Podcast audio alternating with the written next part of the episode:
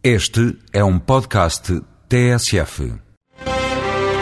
É uma das principais bandeiras da construção europeia. O eurodeputado Joel Ace Ferreira responde à pergunta: o que é o mercado interno? O mercado interno é o conjunto do mercado dos 27 Estados-membros, que integram, portanto, cerca de 500 milhões de consumidores, e considera-se que é muito importante avançar nessa construção do mercado interno globalmente para potenciar as capacidades de criação de emprego na Europa, de maior competitividade dos produtos e dos serviços europeus nos mercados internacionais.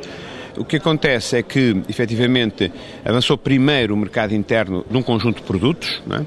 de abastecimento, produtos, depois produtos industriais, aliás, alguns produtos industriais começaram antes, o carvão, o aço, etc. E mais tarde avançou-se para os produtos agrícolas e mais tarde avançou-se, foi bastante polémico, para os serviços, que hoje são em muitos países mais de 70% da economia europeia. E, portanto, o mercado dos serviços foi feito com algum cuidado, foi uma polémica grande.